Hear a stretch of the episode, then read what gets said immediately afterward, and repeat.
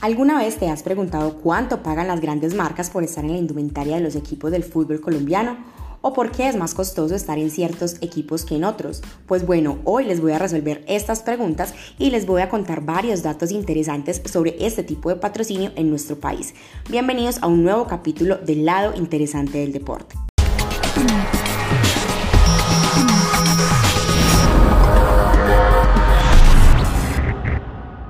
El fútbol profesional ha logrado estar donde está gracias al marketing que durante años se ha fortalecido y expandido.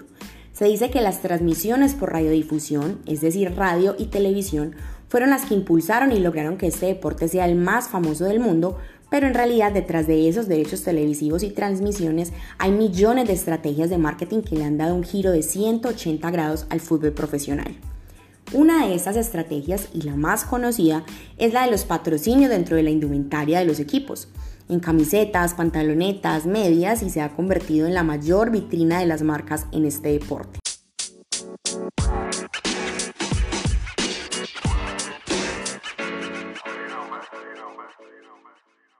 En el fútbol profesional colombiano hemos visto pasar varios patrocinadores por las diferentes camisetas de los equipos, pero los más famosos han sido Postobón, Nike y Pepsi. Y bueno, ahora entró a la disputa el alemán Adidas, quienes han patrocinado los equipos denominados grandes y tienen varios en su repertorio de patrocinios. Por ejemplo, Nike de cuenta de la Copa Libertadores que ganó Nacional en el 2016 tuvo 8.178 apariciones en televisión con un retorno de inversión de más de 19 mil millones de pesos. Igualmente Postobón, con el que tuvo 9.168 apariciones y un retorno de casi 21 mil millones de pesos. Lo cierto es que aún nos falta mucho camino por recorrer en Colombia para tener el nivel de las ligas importantes y para mantener sus patrocinadores contentos y activos durante mucho tiempo, pues la mayoría de clubes no ofrecen una propuesta de patrocinio diferente al de las camisetas y es por varios factores. Primero, y uno de los más importantes, es que los estadios y espacios deportivos aún son del gobierno o de las alcaldías y no permiten hacer eventos de activación de marca dentro de los predios. Y segundo, también es otro factor muy importante, es la falta de creatividad y gente especializada en marketing deportivo que abra ese panorama en nuestro fútbol profesional. El Deportivo Cali y el Atlético Nacional son los clubes que han invertido en nuevas propuestas y en gente capacitada y los resultados se han visto claramente. Los equipos de fútbol profesional colombiano reciben por parte del marketing casi el 15% de sus ingresos, una suma de dinero importante, aunque sinceramente podría ser un poquito más. Los ingresos por publicidad son del 6%, ingresos por patrocinios otro 6% y por la venta de artículos deportivos o más conocidos como merchandising reciben el 2%. Mientras que en el exterior, en torneos como la Premier, por ejemplo, reciben más del 30% de ingresos de cuenta del marketing. ¿Ya ven la diferencia? Y bueno, los costos que tienen que pagar los patrocinadores para que sus marcas estén presentes en el marco de la Liga Betplay por lo general están sujetos a los convenios y contratos que firman los clubes con grandes empresas internacionales, nacionales y regionales. Y esto lo firman cada año. El valor varía de acuerdo a la categoría del club, a los torneos internacionales que participan, puede ser Copa Libertadores Sudamericana, y adicional a los jugadores estrellas que vistan este uniforme. Los clubes de categoría A, que son los que tienen mejor participación en torneos internacionales, número de títulos, tiene también mucha historia, cantidad de hinchas, infraestructura, tienen buena plantilla, les alcanzan a desembolsar entre 6 mil millones y 10 mil millones de pesos por año.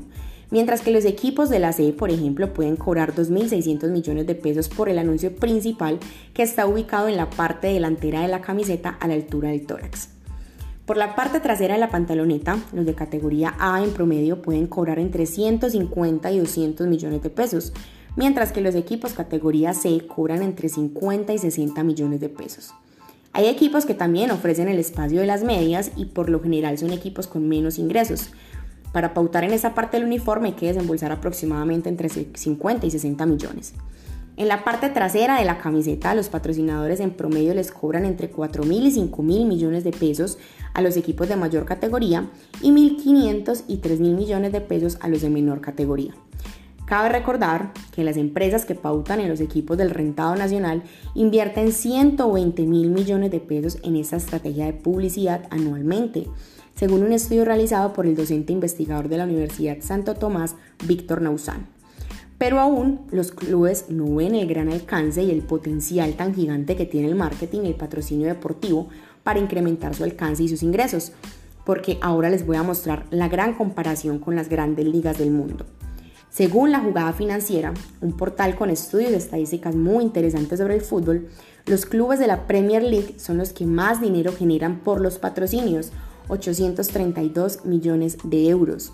Le siguen la liga, que es la liga española, con 436 millones de euros, la Bundesliga con 289 millones y la Serie A, que es la italiana, con 248 millones de euros mientras que la Liga Colombiana, aquí va la gran comparación, genera por patrocinios 37.734 millones de pesos, que haciendo la conversión a euros, que es de lo que estamos hablando, son 8.5 millones de euros aproximadamente. ¿Ven la diferencia tan abismal?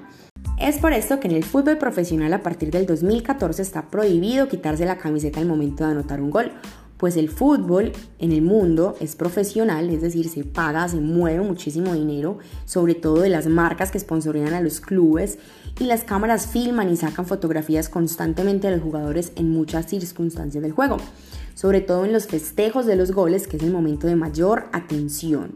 Y bueno, después en televisión, en los periódicos, en las páginas web salen estas fotografías y es por esto que por orden de la FIFA las asociaciones vinculadas a la misma deben de penalizar con amarilla el jugador que se quite la camiseta al festejar un gol.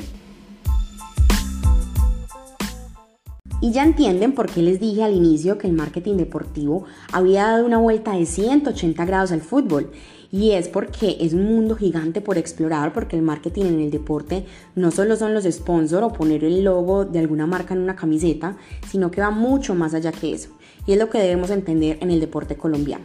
Esperemos que nuestro fútbol preste un poco más de atención al marketing deportivo que tanto dinero les puede generar y pues la gente está dispuesta a dar lo que sea por una pasión y el fútbol es de las más grandes.